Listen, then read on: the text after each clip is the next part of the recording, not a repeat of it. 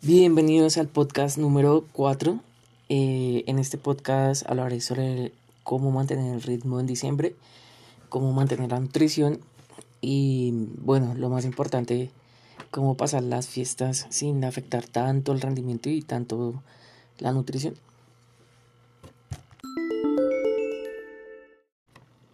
Lo más importante que debemos tener en cuenta es que tenemos que disfrutar el mes disfrutar del fin de año y disfrutar de la familia, las reuniones y bueno, las cosas que se presenten. Eh, lo, lo importante, bueno, lo diferente de este año y que quiero que todos aprendan es a disfrutarlo inteligentemente. Entonces, eh, mencionaré algunos consejos en cuanto a nutrición y en cuanto a entrenamiento. Eh, lo principal es, como mencioné, disfrutar.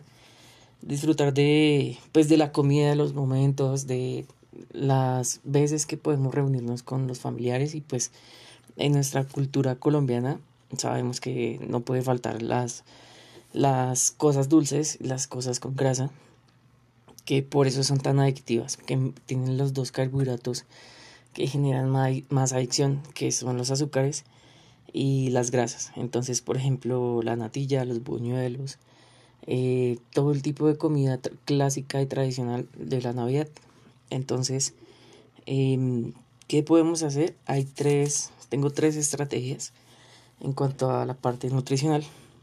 Em, uno de los consejos que debemos aplicar antes de comenzar a, a caer en la tentación de las comidas es tener un control del peso. Entonces lo importante sería pesarnos en esta época, en estas primeras semanas de diciembre, para poderla comparar cuando retomemos todo, el ritmo de nuevo. Entonces, tener ese dato nos va a servir no tanto para torturarnos y saber si estamos en sobrepeso o al contrario estamos en infrapeso, pero es sencillamente para tener un control.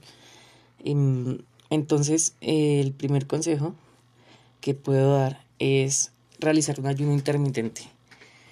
Em, el ayuno intermitente es un tema que pues da para un podcast aparte, pero en este lo mencionaré por encima. Sencillamente un ayuno intermitente es no comer por un periodo, puede ser días o pueden ser horas o alternar, alternarlo, pero lo que sugiero es que si sabemos que vamos a tener una cena ahorita cerca a las novenas y pues obviamente el 24 y el 31, si tenemos una cena muy copiosa, pues muy llena de azúcares y, y demás, incluyendo el alcohol, porque el alcohol es otro, otro factor importante que sabemos que pues, afecta directamente al, al, peso. Entonces, un consumo de alcohol alto más una combinación de grasas y azúcares, pues nos va a llevar obviamente a perder ritmo, a generar un desentrenamiento y a aumentar el peso, a ganar tejido graso, que es lo que no queremos, ¿no?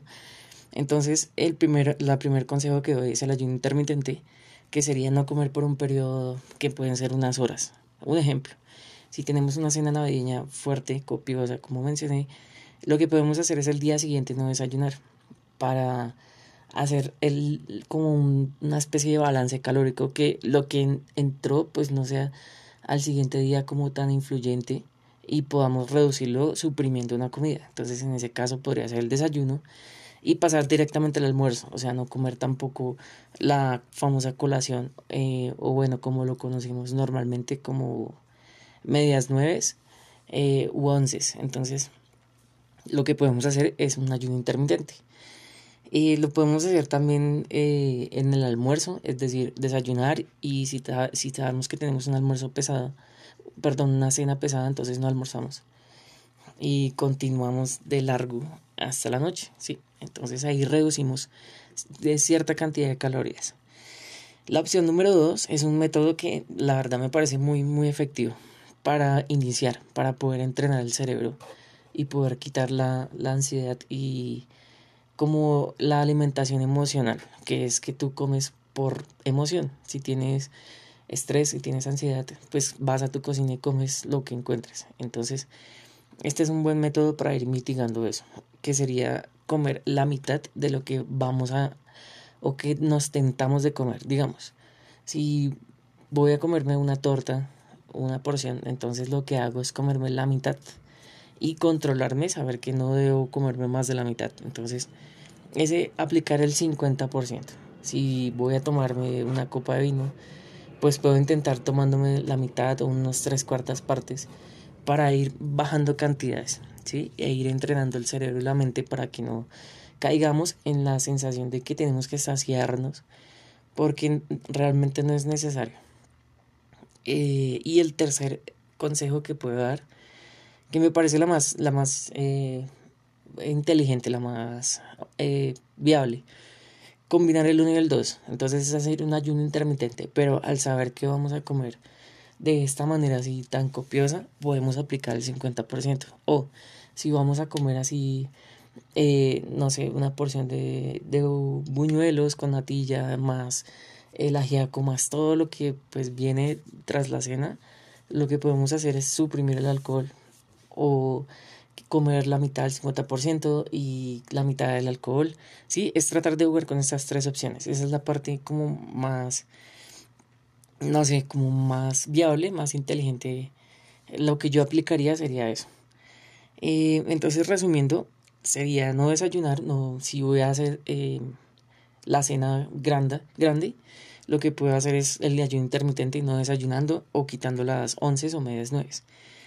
Eh, si, si veo que pues tengo mucha hambre, lo que puedo hacer es buscar alimentos que sean poco calóricos, como por ejemplo las frutas y las verduras. Eso es lo más, lo más eh, abundante que puedo comer, pero que tiene poca caloría. Entonces nos puede servir.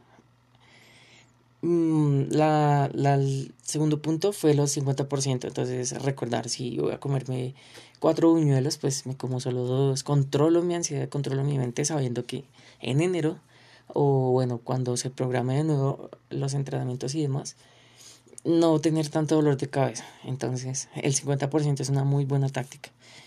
Y pues en la tercera, como mencioné, aplicar los dos, combinarlos. Pasando a la segunda parte que sería eh, en cuanto al entrenamiento, mm, fijar, yo creo que el primer objetivo, el primer punto sería fijar una fecha de vuelta, una fecha de regreso. Es decir, si nuestras vacaciones finalizan en la segunda semana o la primera semana, eh, lo que podemos hacer es fichar como la tercera, eh, ya que iniciaría X día. Entonces, tener eso muy claro. Em, otro, otro aspecto que puede influir es que los gimnasios pueden cerrar. Puede que haya un periodo de cierre o pueda que no.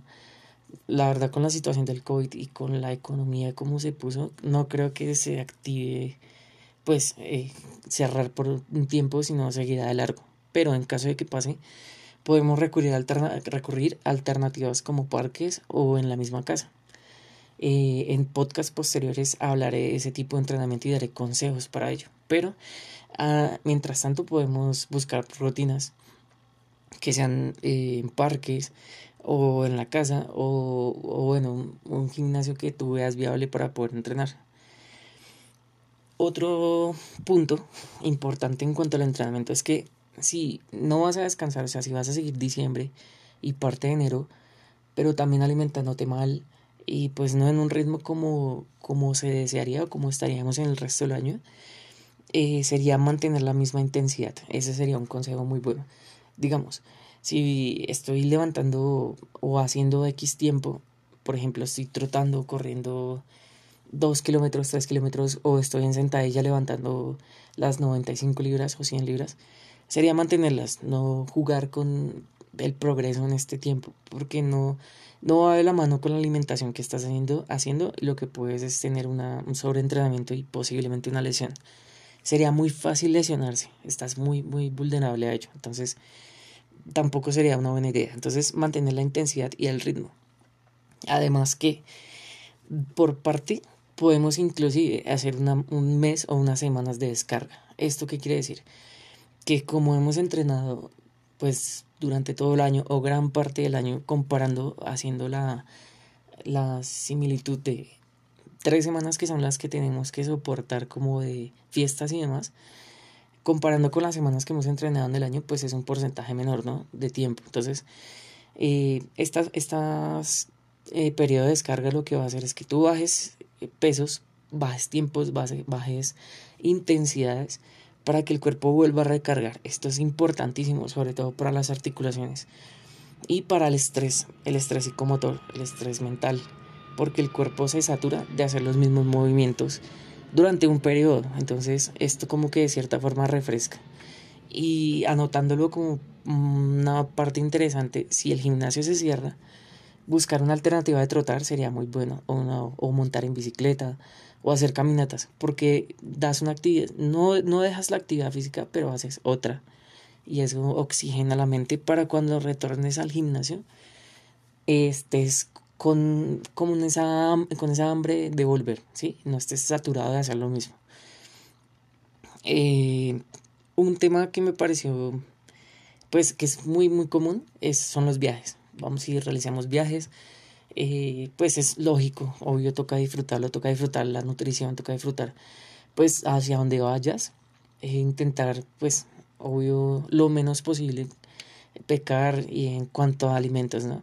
Entonces, en si es en nutrición podemos aplicar las los estrategias que mencioné, las anteriores. Y si es en entrenamiento, obviamente si estás en, en un hotel o estás, no sé, en una finca, podemos buscar alternativas de, de actividad física. La idea no es quedar en sedentarismo total. Podemos caminar, podemos nadar si estamos en un hotel o si fuimos al mar o si fuimos a, a algo donde tengamos acceso pues al agua, podemos nadar. Eso va a reducir mucho y nos va a mantener en, en ritmo. Entonces, me parece una buena opción si vas a, conocer, pues puedes caminar, hacer caminatas largas, donde no bajes tu ritmo, como dije, pero pues tampoco estemos en lo mismo de, de todo el año. Entonces sería como un, un dos por uno. Podemos ahí aplicar un descansito y de cierta forma disfrutar lo que vamos a hacer. Entonces, eh, pues esos serían los básicos, eh, los puntos básicos de, de este podcast. Espero que, que podamos aplicarlo todos. Eh, lo que dije al comienzo es muy importante, creo que es la clave importante del podcast. Esta vez hacer las cosas inteligente. Sí, sí se va a disfrutar y sí se puede hacer las, las actividades, pero lo hacemos inteligente porque en enero o bueno, cuando pienses retomar, la cosa va a ser más difícil. Y si lo aplicamos así, sería más fácil retomar. Inclusive podemos darnos cuenta de que, de que lo que estamos haciendo quizás sea muy, muy intenso y muy obsesivo el hecho de suprimir comidas, el hecho de, de ser tan estrictos, nos daríamos cuenta de que no funciona tan así, quedándonos también gustos, podemos llevar las cosas bien. Porque, como dije al comienzo del primer podcast, fue eh, tratar de tener una vida saludable, no tener obsesiones ni dejarnos llevar por las presiones. Entonces, lo que más prima es la salud y el bienestar. Entonces, bueno, espero pues sirvan estos, estos tips y nos veremos en un próximo podcast. Adelanto, podcast número 5. Lesión de manguito retador. Todos hemos tenido esta dolencia en el hombro. Eh, estaremos hablando con Dani, la fisio, sobre problemas de hombro por malas ejecuciones, malas cargas, malos movimientos, así que no te lo pierdas.